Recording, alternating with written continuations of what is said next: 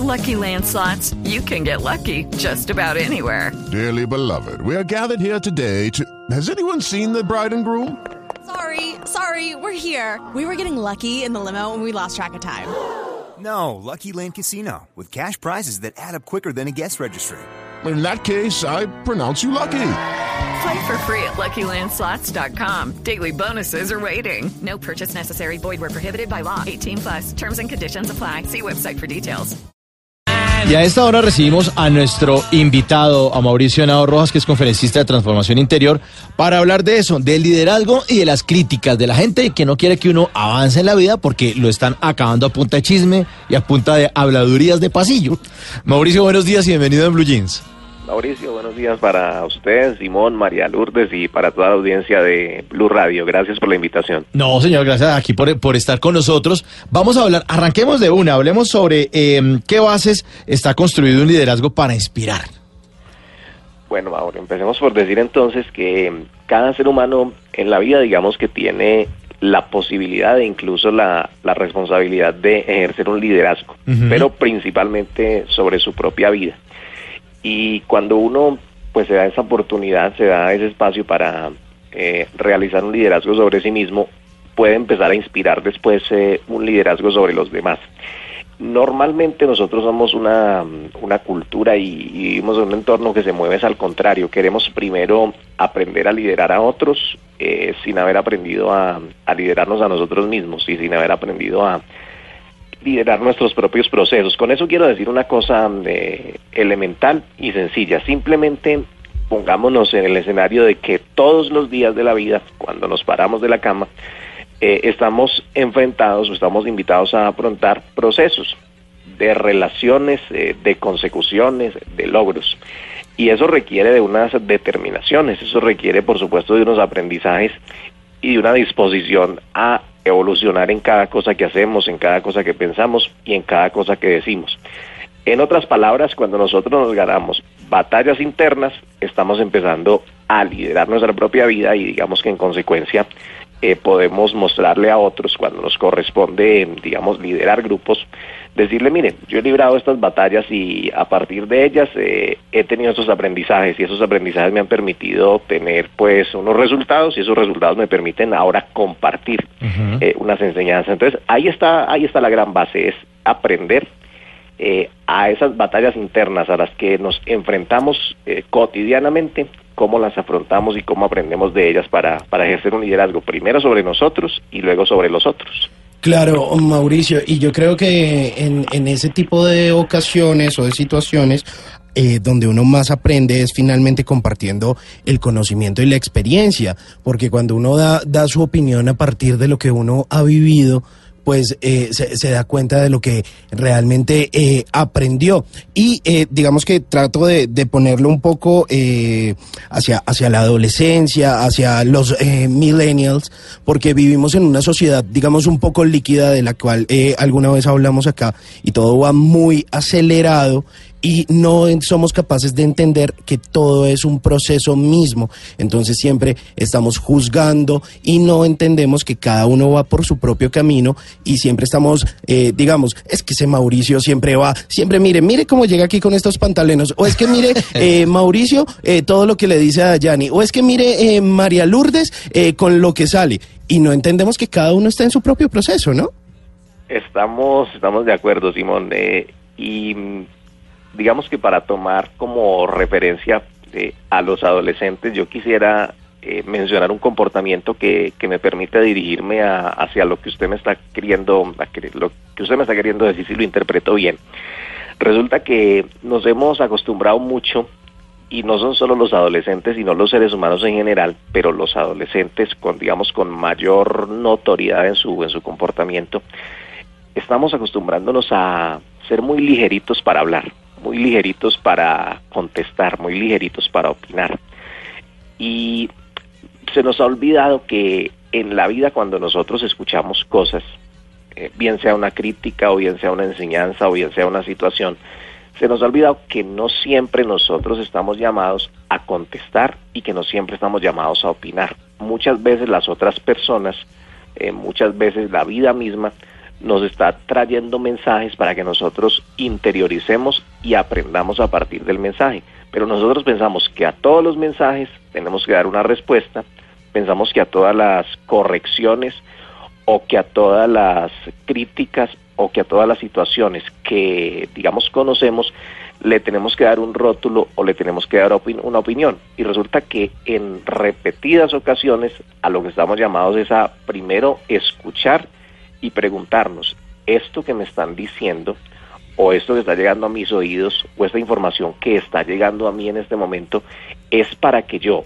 responda o será que necesito más bien guardar un poquito de silencio y a ver cómo la interiorizo. Entonces, en una vieja frase muy linda que leí alguna vez, eh, decía, los seres humanos no escuchan para aprender, sino que escuchan para responder y por eso digamos que le ponía como referencia el, comportamiento adolescente, porque usted eh, ante cualquier cosa que le digamos le quiere sugerir o, hablar a un adolescente, lo primero que va a encontrar es respuestas eh, retadoras, contestatarias, opinadoras y muchas veces sin mucho sentido. ¿Por qué? Porque no nos permitimos a veces escuchar con conciencia, sino responder como porque adentro de nosotros hay un mecanismo que dice, eh, y yo como porque me voy a quedar callado, pero a veces sí es necesario, si lo que viene de afuera me está invitando a que yo interiorice para mejorar una situación. Sí, dicen que uno, eh, precisamente el ser humano tiene dos oídos para escuchar más y una sola boca para hablar menos. Así que eso es lo que nos dice eh, Mauricio Henao, conferencista de transformación interior, eh, con quien ya hemos hablado de este liderazgo sobre nuestra propia vida, sobre las críticas, pero en el próximo segmento vamos a estar hablando con Mauricio el, acerca del origen de las críticas. ¿Por qué lo critican a uno? A ver, ¿de dónde es que sale ese chismecito? Estamos en el Blue Jeans de Blue Radio.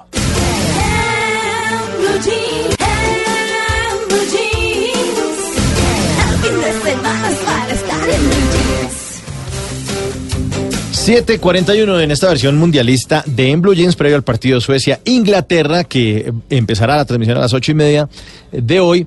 Pues vamos a hablar y estamos hablando con nuestros oyentes y con nuestro invitado Mauricio Henao Rojas, que es conferencista en transformación interior. Estamos hablando de liderazgo y además de las críticas que surgen, porque cuando uno quiere liderar su propia vida y, e inspirar a, los demás para que también se inspiren en el liderazgo de uno, pues recibe críticas. Vamos a hablar, em, Mauricio, ahora del origen de las críticas. Eh, mencionemos eh, algo que es bien importante, eh, cómo afrontarlas, quién las recibe, quién las hace y quién las recibe.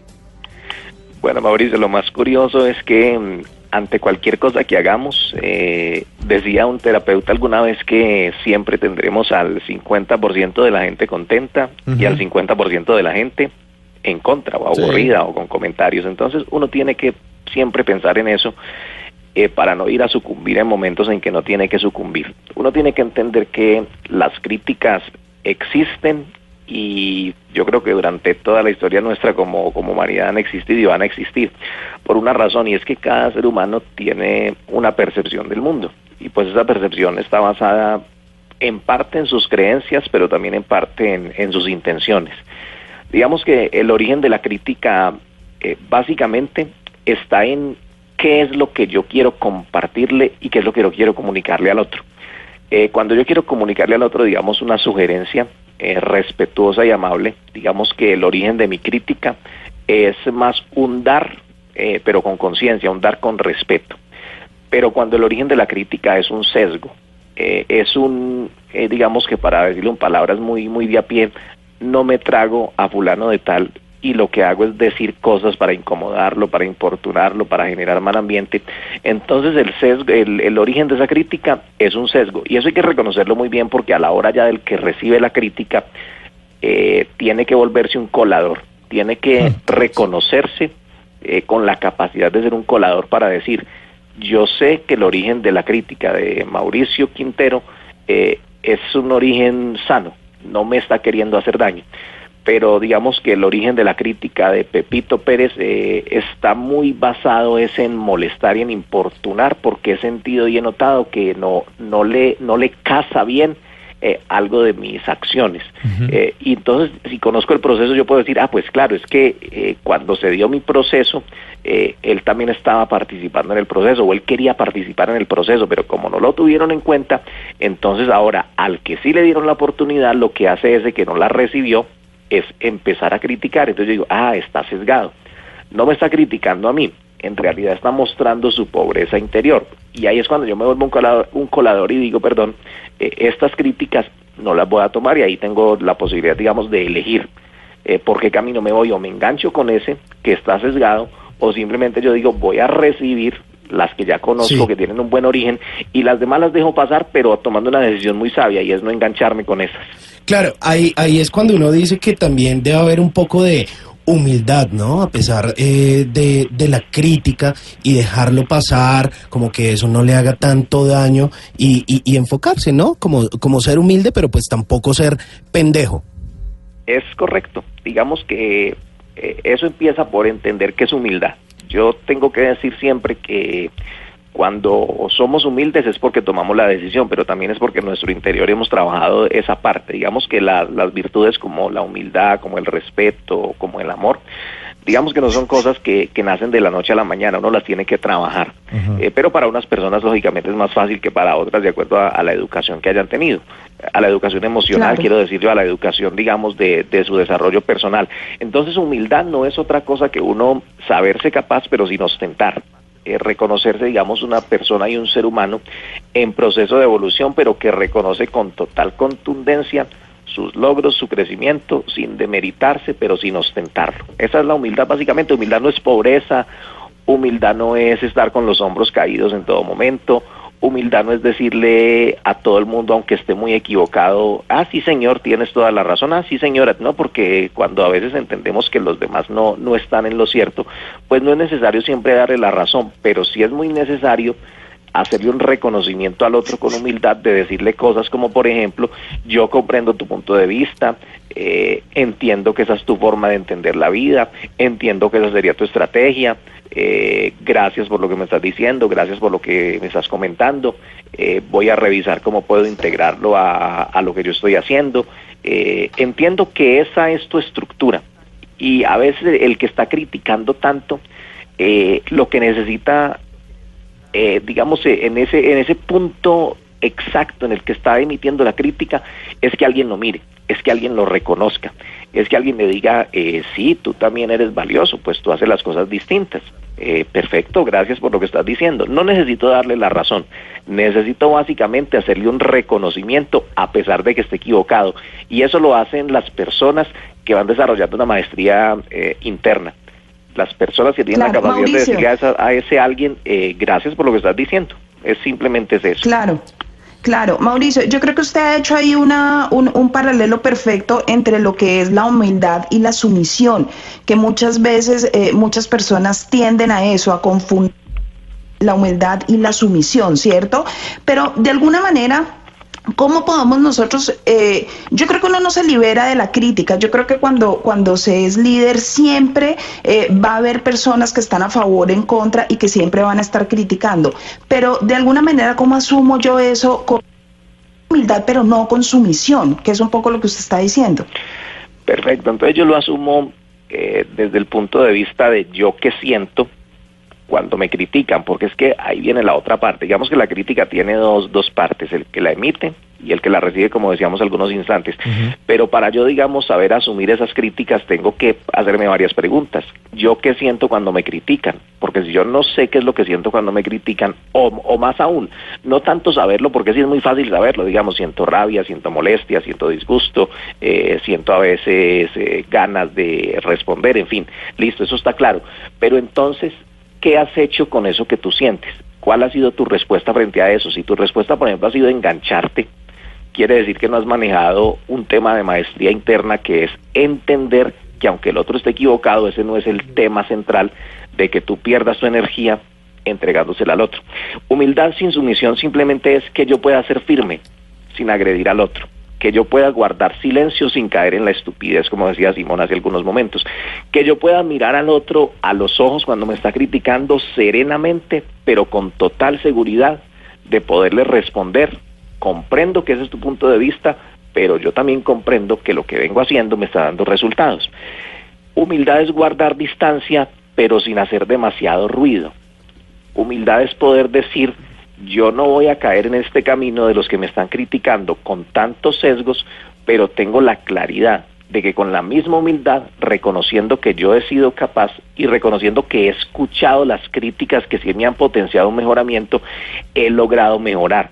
Pero con aquellas que no, yo tengo que tener la firmeza en algún momento de poner un freno en seco, pero repito, sin caer en la agresión, sin caer tampoco en, en el silencio con estupidez, sin caer tampoco en, en el agachar la cabeza simplemente para que digan soy humilde y también sin caer en eso que yo creo que todos conocemos y es muy fácil observar sin caer en la falsa humildad porque ahí ese, ese es otro tema que se presenta y es muy delicado. Cuando yo caigo en eso que se llama falsa humildad, entonces estoy haciendo un, digamos que un doble desgaste. Primero, estoy queriendo mostrar algo que en realidad no siento, porque la humildad simplemente es algo que se va demostrando y se va desarrollando, no hay que maquillarlo.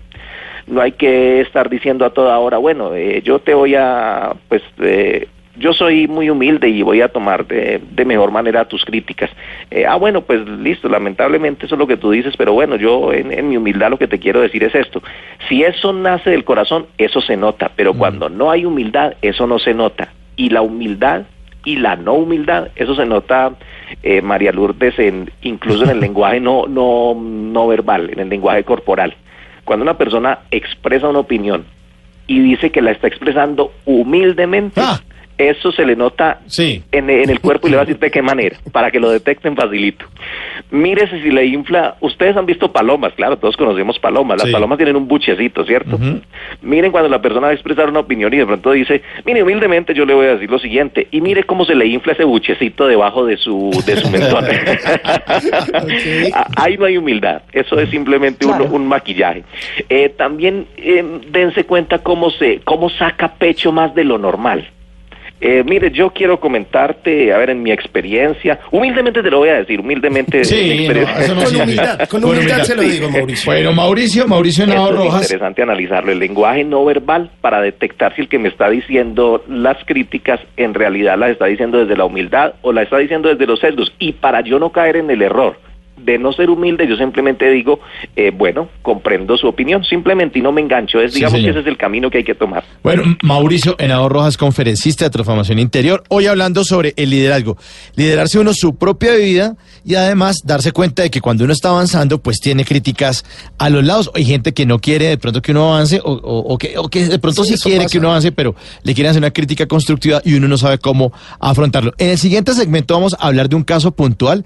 Eh, vamos a hablar de qué se necesita necesita para seguir siendo líder a pesar de los momentos difíciles. Y un caso puntual como el del profe Osorio, el director técnico de la selección mexicana, quien recibió muchas críticas e hizo un muy buen papel en el Mundial de Rusia 2018. Estamos en el Blue Jeans de Blue Radio.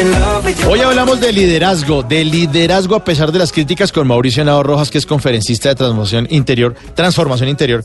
Mauricio, íbamos a hablar del caso puntual de el profe Osorio, director técnico de la selección mexicana y muchas críticas alrededor, pero salió ganando porque es un buen líder. Así es, Mauricio. Yo creo que ese caso puntual merece eh, todo el reconocimiento, eh, tanto desde el logro profesional como desde el logro humano. Eh, yo creo que hay niveles también de, de, crítica y hay escenarios y entornos donde uno está más expuesto a la crítica.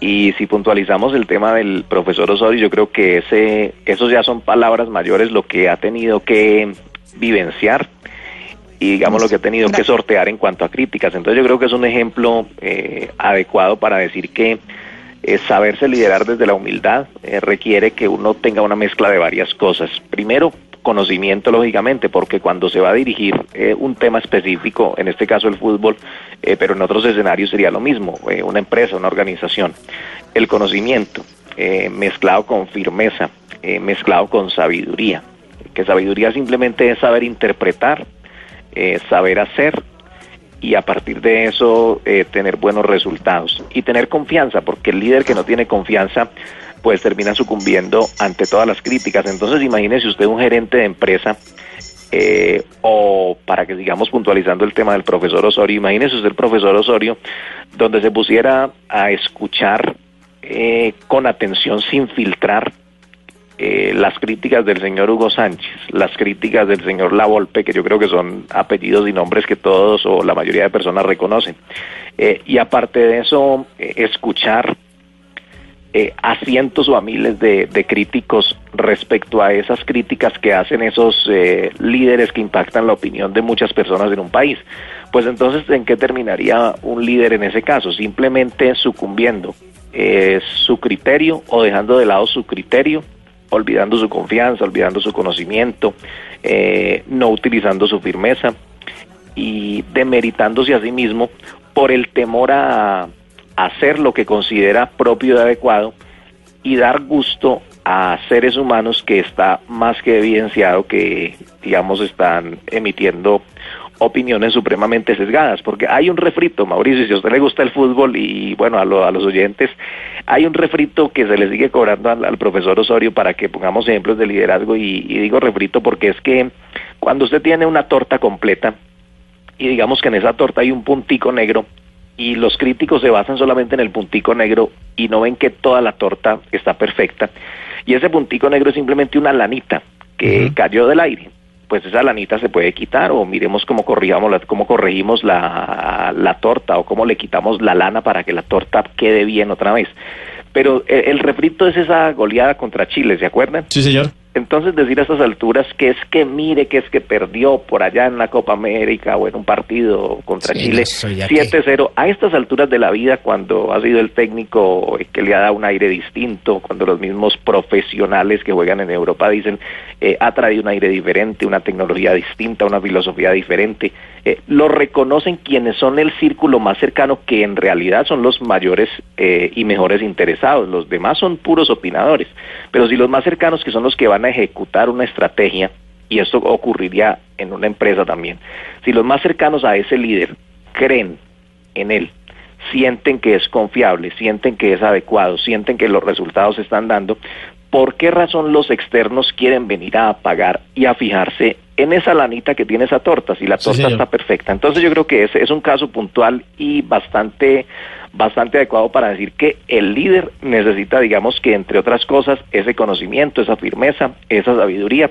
y esa conciencia que, que ha mostrado el profesor Osorio. Yo creo que eso nos sirve mucho a nosotros eh, para la vida personal, para decir, en medio de las críticas, yo tengo que seguir siendo capaz de afrontar la vida y mostrando desde la mezcla de estos cuatro componentes que les acabo de mencionar, Sí. eh, hacer las cosas de esa manera y tomar decisiones. Ahora, otra cosa es ya los gustos, eh, ya entraría uno en otros escenarios, pero eso dejémoselo a los, a los analistas deportivos. Pero Sí, yo, sí. yo desde el tema del liderazgo digo, eh, ahí tenemos algo que aprender desde ese comportamiento humano. Hay un liderazgo de humildad, porque en términos generales no hay un mayor enganche, pero como todo ser humano, lógicamente, que en, en algún momento uno, uno dice, tengo un umbral, y cuando ese umbral se toca, pues también reacciono, es normal, pero en términos generales yo creo que ese es un buen ejemplo de, de un liderazgo eh, que se basa en, en la humildad, ¿no? Que Sí, es el señor. tema, sí.